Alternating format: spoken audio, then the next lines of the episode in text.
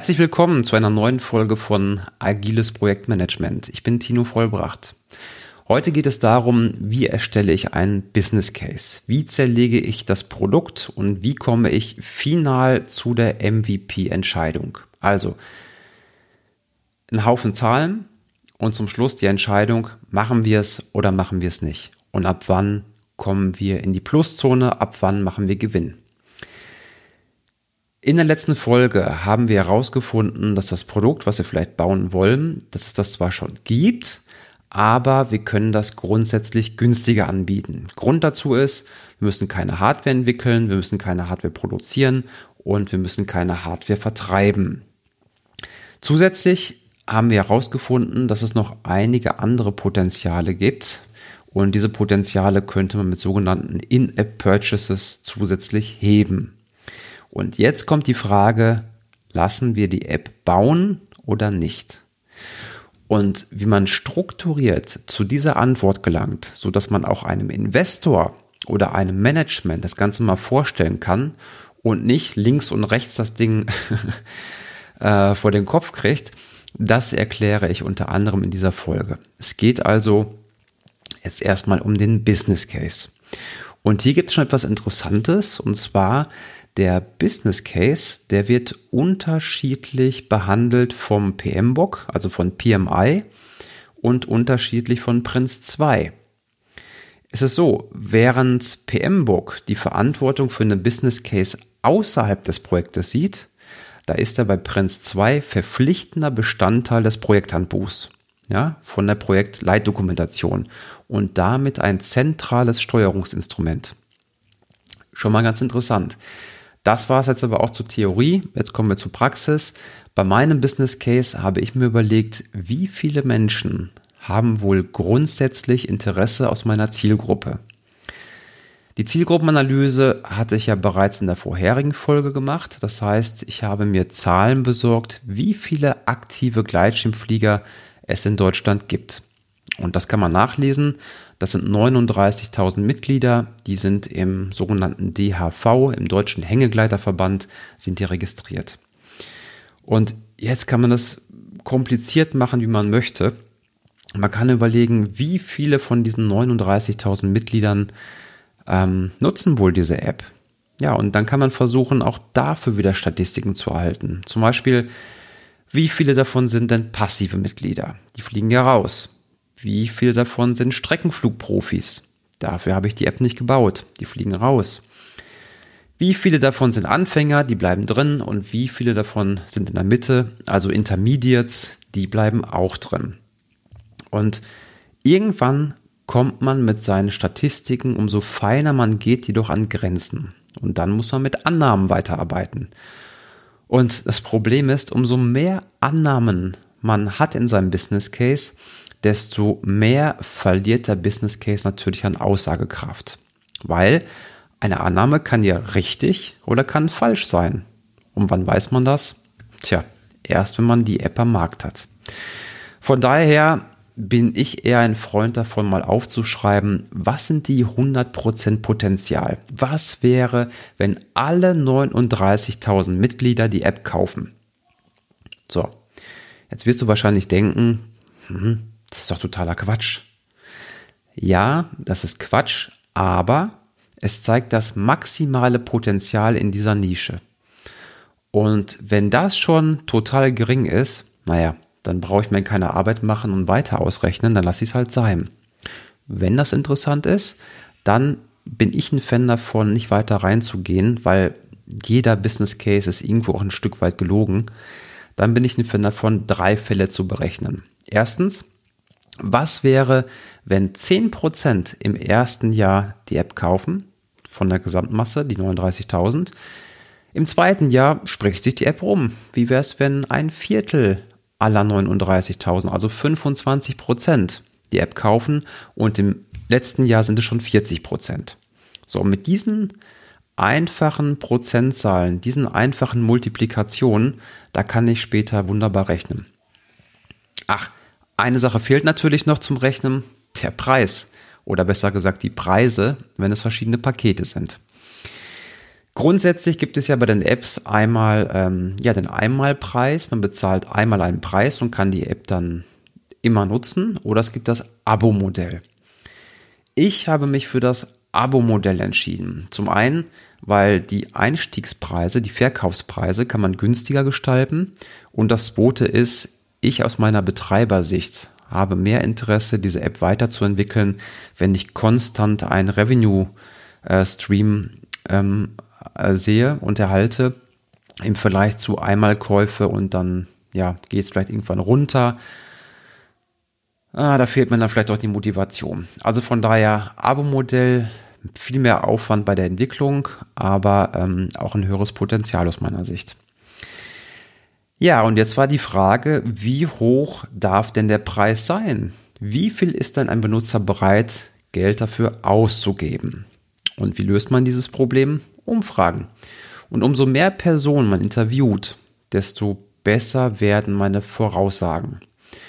Ich habe das auch gemacht, allerdings nur in einem sehr, sehr begrenzten Rahmen. Also mit, glaube ich, acht Gleitschirmfliegern. Und dabei hat sich herausgestellt, ja, dass so knapp unter 20 Euro das ist ein angemessener Preis pro Jahr. Das würde ein Gleitschirmflieger ausgeben für so eine App. Grundsätzlich beim Thema Pricing, da ist unwahrscheinlich viel Psychologie im Spiel und daraus könnte man bestimmt eine extra Folge machen. Bei mir war das so, dass ich drei verschiedene Laufzeiten definiert habe. Es gibt immer drei Tage kostenlos, damit man sich von der Qualität auch erstmal überzeugen kann, damit ich hier damit der Nutzer weiß, hier wird kein Bullshit verkauft. Und dann gibt es drei Pakete.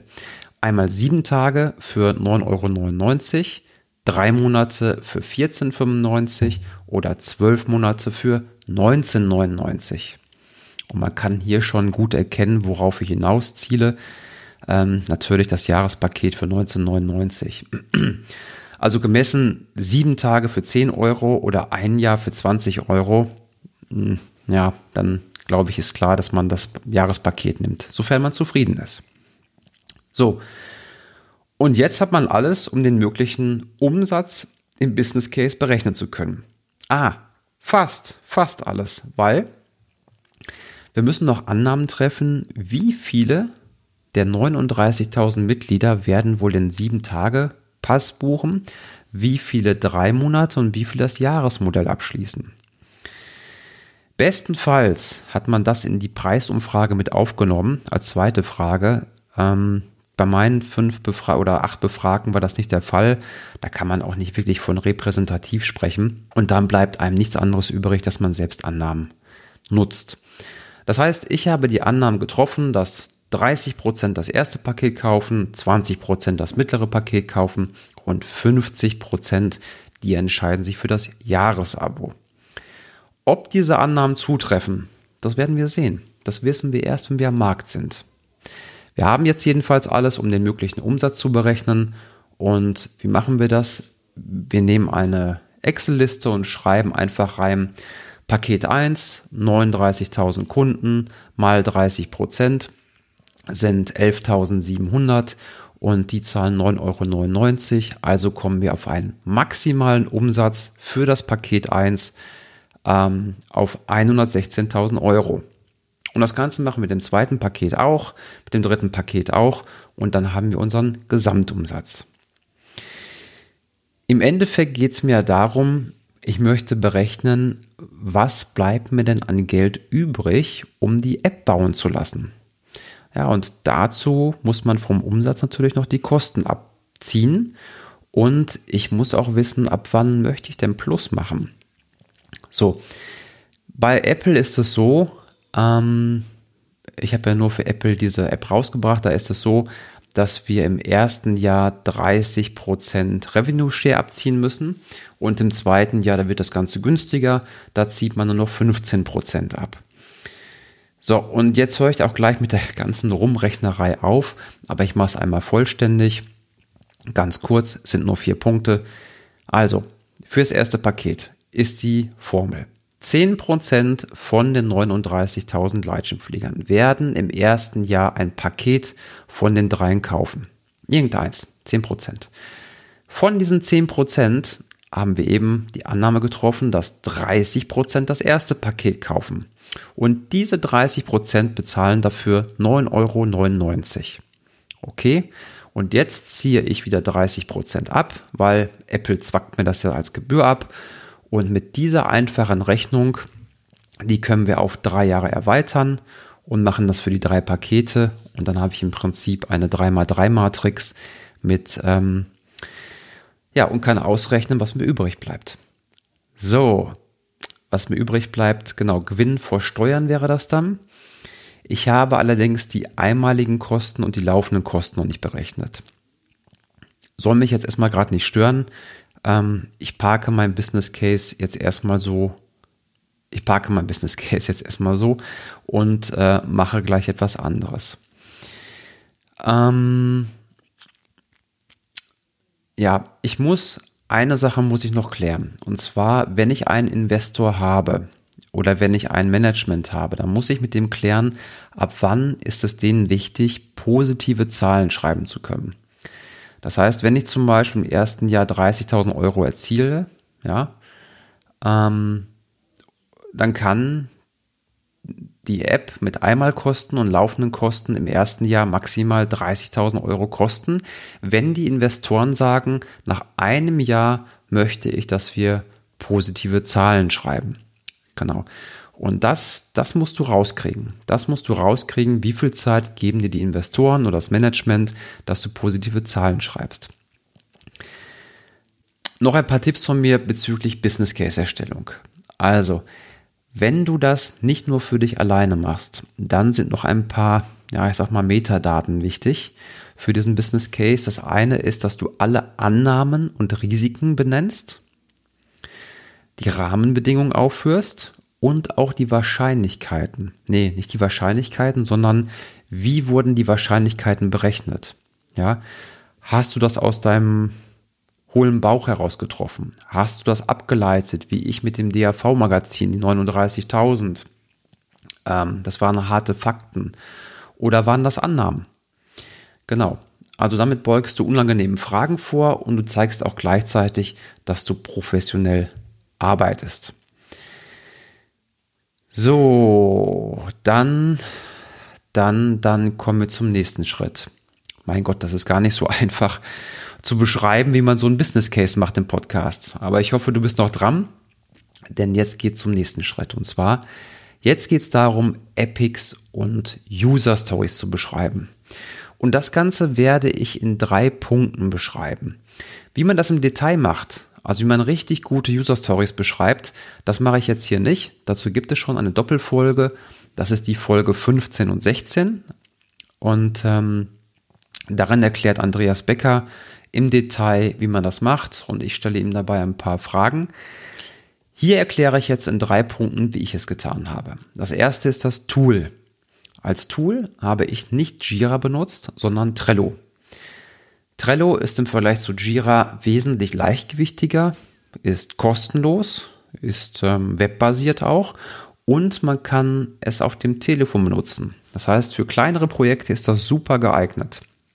Es gibt vielleicht eine Schwachstelle bei Trello und zwar zum aktuellen Zeitpunkt gibt es keine Möglichkeit, dass man ähm, die Hierarchie macht mit Epic und Story, also viele Stories zu einer Epic. Das geht nicht, es ist eine flache Struktur, kann man aber aushelfen, indem man ein sogenanntes Power-Up kauft. Ich glaube, wenn man bei Google einen Tipp Trello Epics erstellen, dann äh, sieht man sofort dieses Power-Up und das kostet auch nicht viel Geld. Dann bin ich hergegangen, Schreiben der Epics und Stories. Das ist der zweite Punkt. In Trello habe ich nun alle Aufgaben als Stories und Epics angelegt. Alle bedeutet, für mich sind das Container, mehr nicht. Eine Story ist ein kleiner Container und ein Epic ist ein großer Container. Da bin ich überhaupt nicht dogmatisch. Ich benutze diese Stories und Epics aber für alles. Mit alles meine ich nicht nur die reine Entwicklung, die packe ich in Trello rein. Mein Ziel war, dass die Summe aller Stories die gesamte Menge an Arbeit abbildet.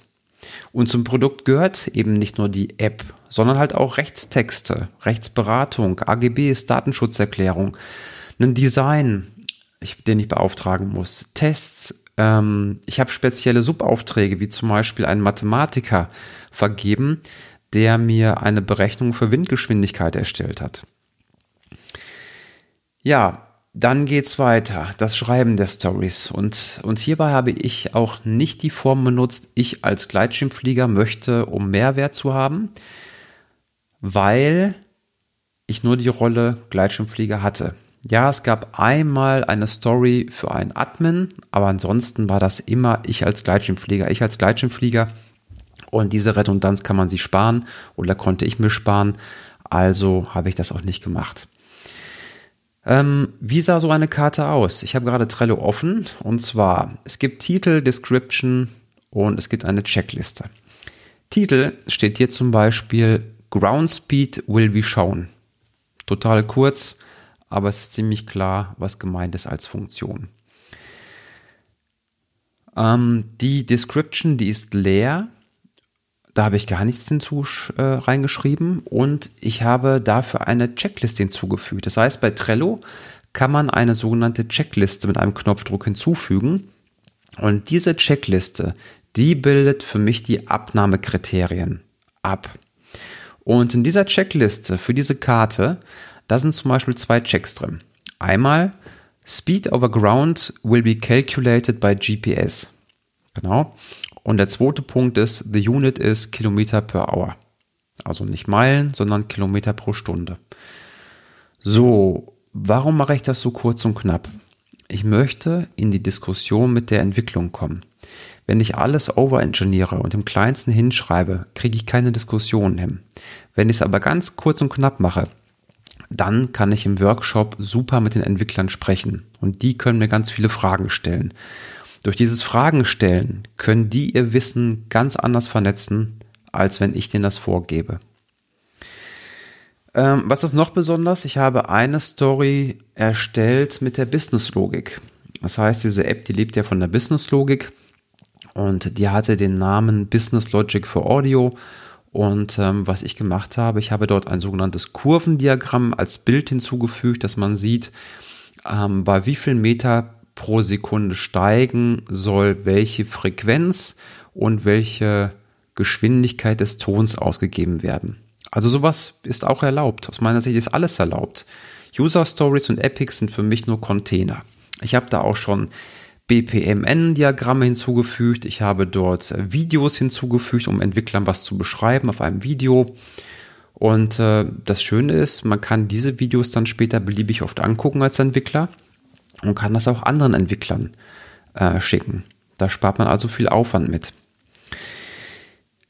Das war der zweite Punkt, Schreiben der Epics und Stories. Jetzt kommen wir zum letzten Punkt. Der letzte Punkt ist nun das Zuordnen dieser Stories und dieser Epics zu dem sogenannten MVP, also dem Minimal Viable Product.